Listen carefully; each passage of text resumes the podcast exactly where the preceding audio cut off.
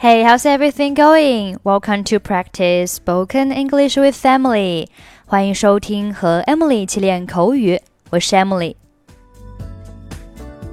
Okay, today we're going to learn a phrase. Chip in. Chip in. Chip, C H I P. Chip.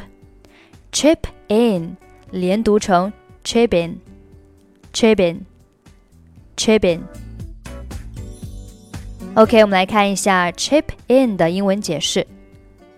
When a number of people chip in, each person gives some money so they can pay for something together.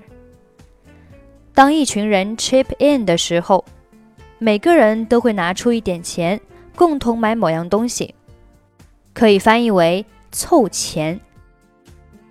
我们来看一个例句 ：My mother said her colleagues always chip in to buy gifts to celebrate someone's birthday or when someone has a new baby.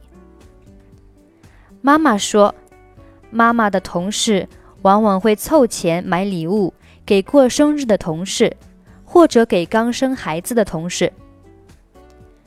My mother said her colleagues always chip in to buy gifts to celebrate someone's birthday or when someone has a new baby. Okay, now let's listen to a dialogue. How are you doing, Emily?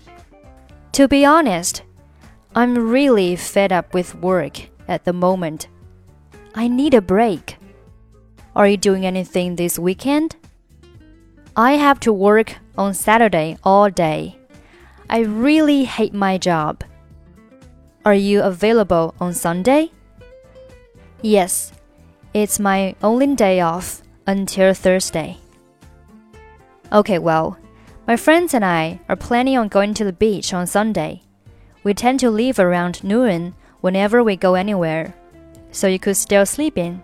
Do you want to come with us? That'll be fantastic! Which beach are you going to? It's a quiet beach, just about an hour outside of the city. What should I bring with me? We've got plenty of inflatables, but if you want to sit on a chair, you will have to bring your own sun lounger.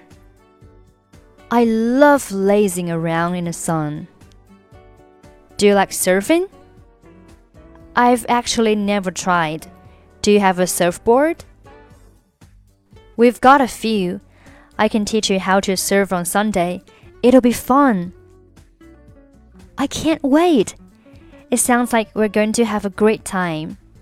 How much money should I bring? You will just need roughly $10 for food and gas money. My friend is driving, so we usually all chip in a few dollars for gas money. Okay, when and where should I meet you? We'll pick you up at your place at noon. Be there or be square. Okay, that's pretty much for today. 如果您想参与本期节目的跟读版本以及语音打分，欢迎您关注我们的微信公众号“英语主播 Emily”。在公众号里回复“节目”两个字就可以加入，或者您也可以关注我们的抖音号“英语主播 Emily”，获取更多内容。I'm Emily. I'll see you next time. Bye bye.